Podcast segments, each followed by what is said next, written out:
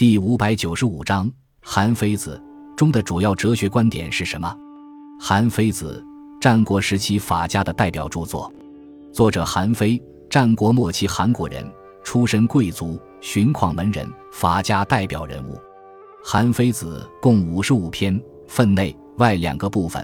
书中的重要篇目有五度、定法、阳泉、六反、显学、孤愤、税难等。战国末期流传甚广，韩非的思想深为秦王嬴政赏识，被作为立国的指导思想。在《韩非子》中，韩非总结前期法学学派的各家思想，融汇于一炉，提出了法术是三者合一的以法治国的主张。这一主张不仅是一套较完整的封建专制主义理论，而且在驾驭臣下。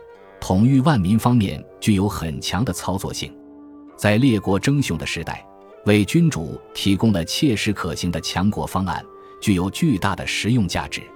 相比儒家和道家，这套方案的优越性是显而易见的。在哲学观点上，韩非子基本沿袭了荀子的朴素唯物主义思想，但由于韩非子中把矛盾的对立绝对化，倾向于实用主义，坚持亲民观点。因此具有很大的局限性。